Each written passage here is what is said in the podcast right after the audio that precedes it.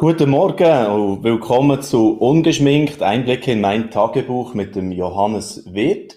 Nachdem wir letzte Woche schon eine Art Pilot oder eine Einleitung zu dieser Serie gemacht haben, können wir heute das erste Mal hineinschauen in das, was der Winterthurer Pionier, Pastor und Autor aktuell gerade beschäftigt. Eben ins Tagebuch hineinschauen. Und der Livestream, der soll ja näher am Leben sein und immer auch live. Das heisst, ihr könnt direkt über Facebook oder YouTube mitdiskutieren, Fragen stellen, auch mal als Feedback vielleicht reingeben. Das würde mich sehr freuen. Aber jetzt gehen wir gleich auf Wintertour zum Johannes Wirth. Bitte nimm uns gerne rein, Johannes. Was hast du mit deinem Tagebuch erlebt? Ja, heute zusammen. Willkommen an meinem Platz, an dem ich mein Tagebuch schreibe, an dem Ort. Für die, die das letzte Mal nicht dabei sind, warum führe ich überhaupt das Tagebuch? Weil es eines von meinen Werkzeugen ist, mich selber zu führen. Das heißt, meinen Lebensfluss zu gestalten und zu überprüfen.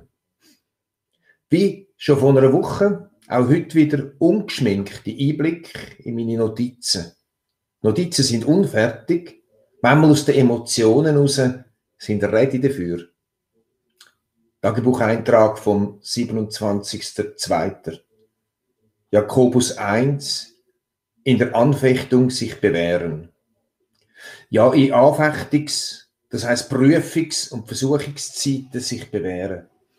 Jakobus sagt in dem Text weiter, dass da, wo schwierig ist, das Potenzial drin liegt, dass Widerstandsmuskeln wachsen können.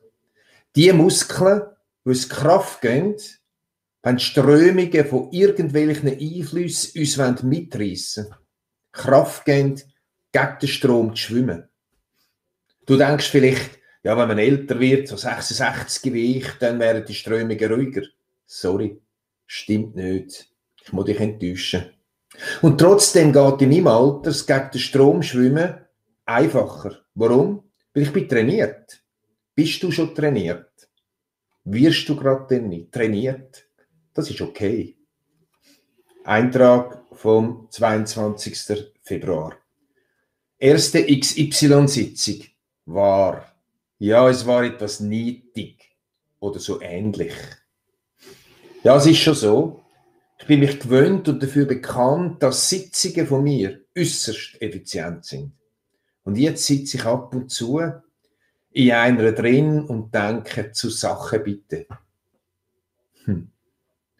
Was haben echt andere bei meinem Drive gedacht, wenn ich Sitzungen geleitet habe? Hilfe, komme nicht mehr mit. Ich bin in meinem neuen Lebensabschnitt auch dran, mich vermehrt anderen unterzuordnen. Unterordnen. Was für ein Wort. Kennst du das? Gehen wir weiter. Tagebucheintrag vom 25. Februar. Das ist ein bisschen länger. Und sonst? Immer etwas zu tun. Aber gerade richtig. Merke, wie sehr ich den neuen Lebensabschnitt schätze. Corona-Maßnahmen. Ich habe genug. Alles unfair. Wut will in mir aufkommen. Aber ich will doch Kundschafter der Hoffnung sein, oder nicht? Wie kann ich das, wenn in mir drin?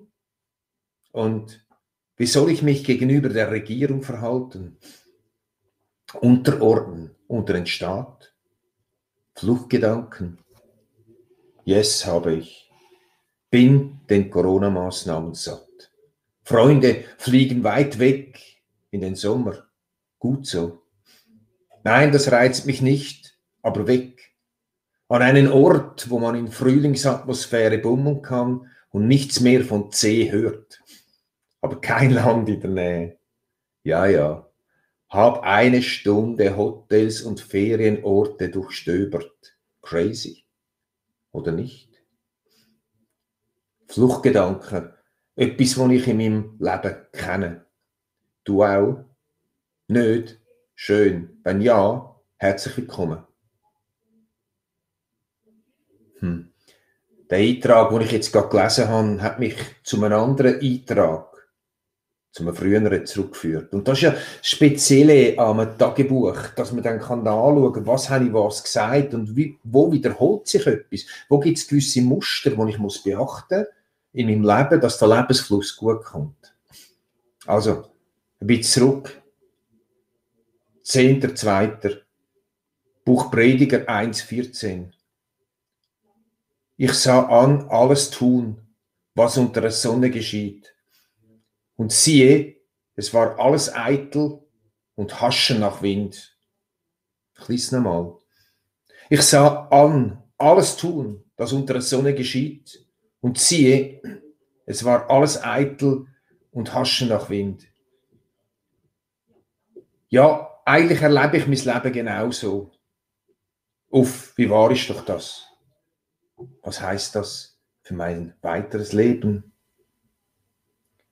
Vermutlich hat der Salomo das Buch Prediger geschrieben. Etliche sagen mir, das Buch lesen sie nicht, es sei ihnen zu depressiv. Aber es steht in der Bibel.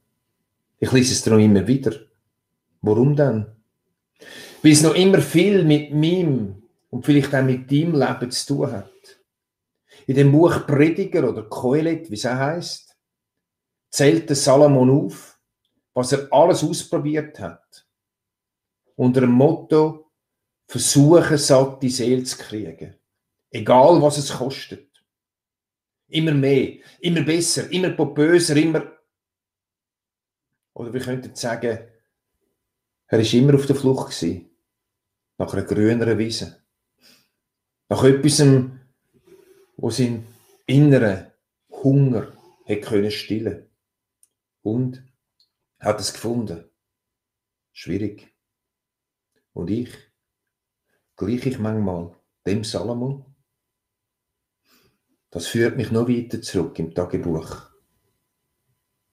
Eintrag vom 13. Januar.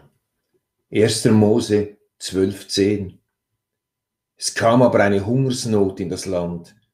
Da zog Abraham nach Ägypten. Abraham auf der Flucht vor der Hungersnot.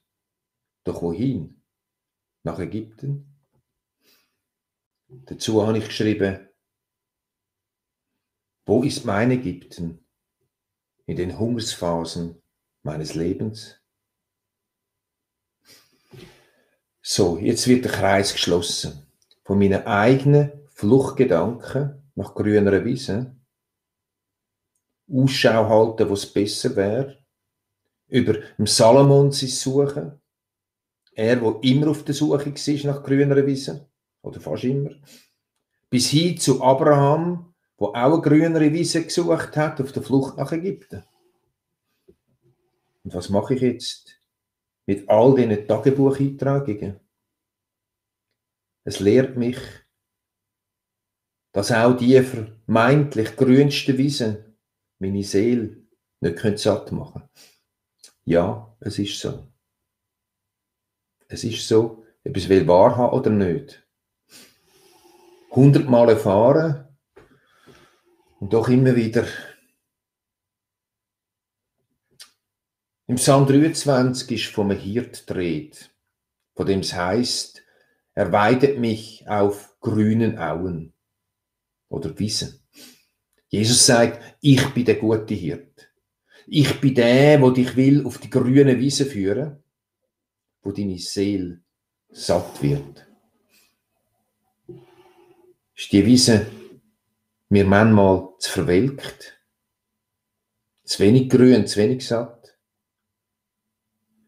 Äh, Geht es bei dem nur mir so? Ich, wo so intensiv leben und manchmal durchs Leben durchchatten. Und anderen geht es gar nicht so. Schön, wenn es dir nicht so geht. Nur bitte ich dich ganz ehrlich zu sein. Denn mit frommem Gesäusel und Jesus ist mir alles. Wenn es stimmt, okay. Aber wenn es nicht stimmt, wenn das eine Lücke, eine Leere ist in dir, dann steh doch dazu. Weil das ist der Anfang von der Lösung.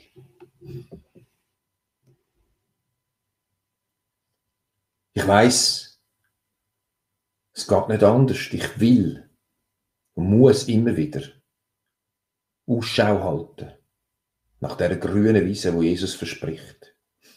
Dort, wo Jesus meine Seele füllt. Mein Weg dazu? Hm. Ein Beispiel. Da sind meine Frau und ich doch Januar, Februar für vier Wochen in der Algarve in Portugal gewesen.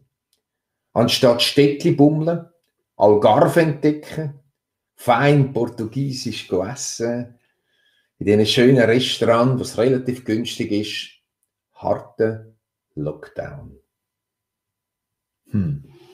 Und jetzt die vier Wochen Auszeit für die Füchse. Es war gerade die Situation, in der ich gezwungen war, zur Ruhe zu kommen. Und in dieser Ruhe in dem Bleiben dort, wo ich bin, habe ich die Wiese gefunden. Die Wiese, wo mich Jesus hingeführt hat, um meine Seele zu sättigen. Ja, Jesus ruft, kommt zu mir. Der Jesus will, dass wir satt werden. Aber das Sattwerden geschieht nicht beim Jumpen von Wiese zu Wiese, auf der Suche nach der noch grüneren Wiese, sondern im Anhalten, im Stillwerden, sich selber aushalten, warten und dann essen. Ich wünsche dir, dass du dich auf die Suche machen nach dem. Merci vielmals, Johannes, für den ehrlichen Einblick in deine Seele, die Frage nach der satten Seele. Und jetzt ist der Moment, wo wir noch ein bisschen ins Gespräch kommen miteinander, wo ihr auch über Facebook oder YouTube könnt mitdiskutieren, direkt eure Frage ausstellen oder eure Fragen. Ein paar Fragen haben wir schon reinbekommen im Vorfeld zum Teil auch schon. Und da ist die eine gesehen, Ade Johannes. Wie gehst du mit Enttäuschungen um?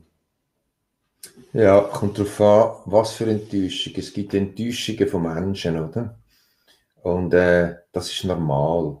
Wenn man enttäuscht ist, ist man nicht mehr enttäuscht.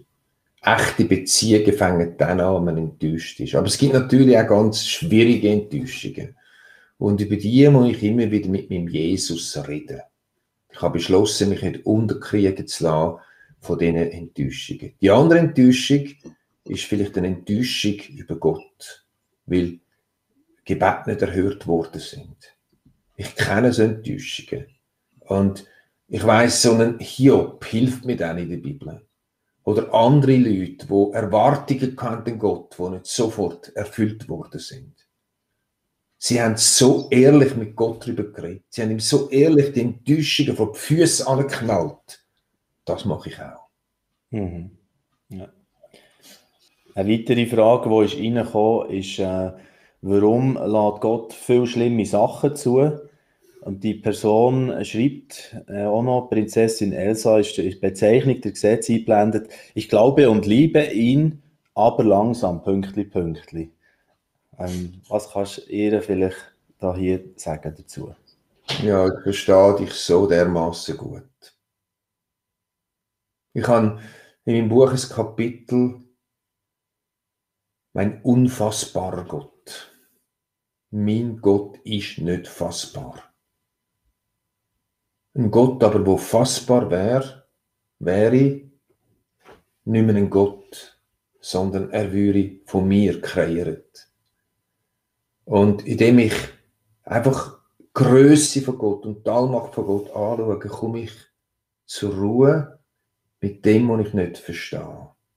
Jetzt gibt es aber die andere Frage, vielleicht mal genau darauf eingehen, warum lädt Gott so viele schlimme Sachen zu, ist für mich die Frage, was bringt der Mensch alles fertig losgelöst von Gott?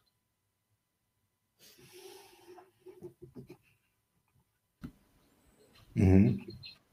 Und das wäre das wär bereits, oder das ist natürlich eine Frage, die man noch sehr, sehr viel weiter könnte. Ja, natürlich. Ziehen. Das, das ist klar. Eine riesige Frage, glaube.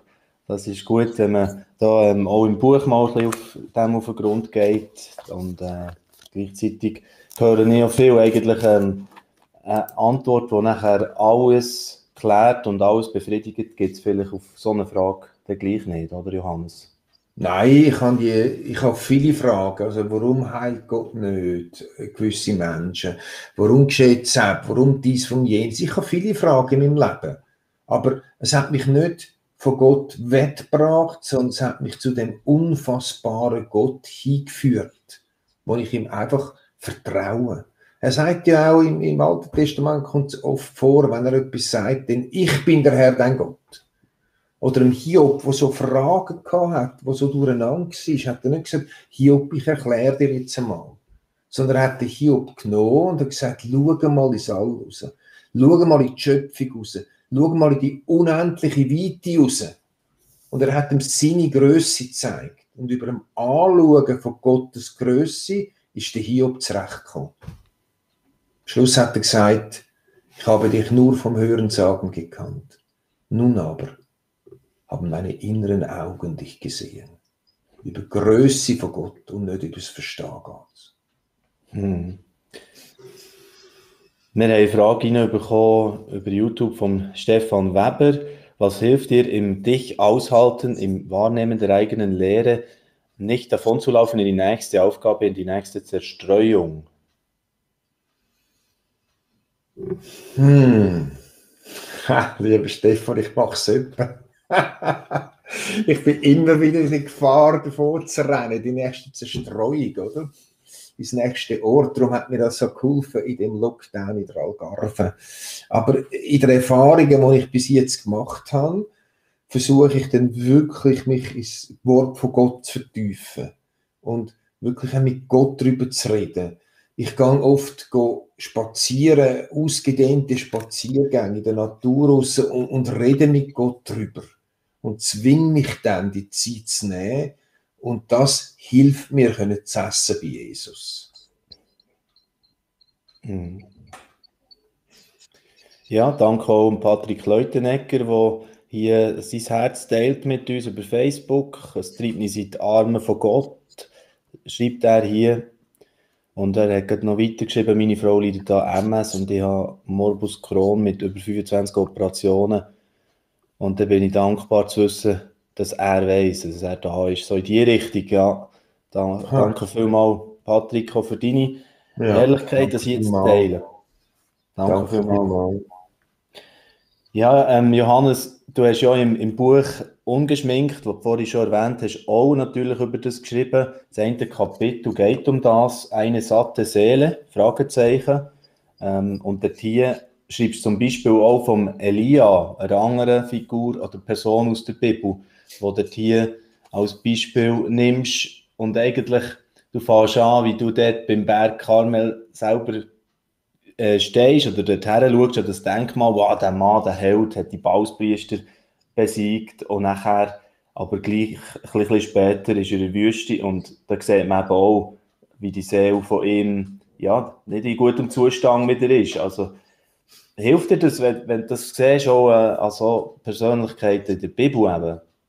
Ah, das hilft mir enorm. Das Alte Testament, das sind so viele Bilder von Menschen, das redet so viel in mein Leben hinein. Manchmal können es meine Mitarbeiter gar nicht mehr hören, wie ich die Beispiele anfüge. Aber ein Elia, oder, mit der Erschöpfungsdepression nach einer geschlagenen Schlacht, oder? Das ist so ein Bild, wie es mir manchmal geht. Und dann, wie er sagt, sich verkrücht in einer Höhle und Gott sagt, was machst du in dieser Höhle? komm wieder raus. Und äh, dann eben das, das, das Brot und das Wasser, wo dann da angestellt wird von dem Engel. Und äh, was heißt is, oder? Das Brot und das Wasser, das ist ja Christus.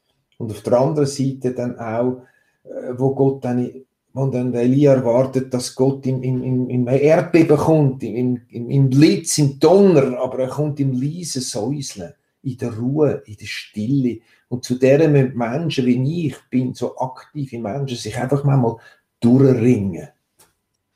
Mhm, genau. Und da ist schon die nächste Frage reingekommen von Manuel Johannes.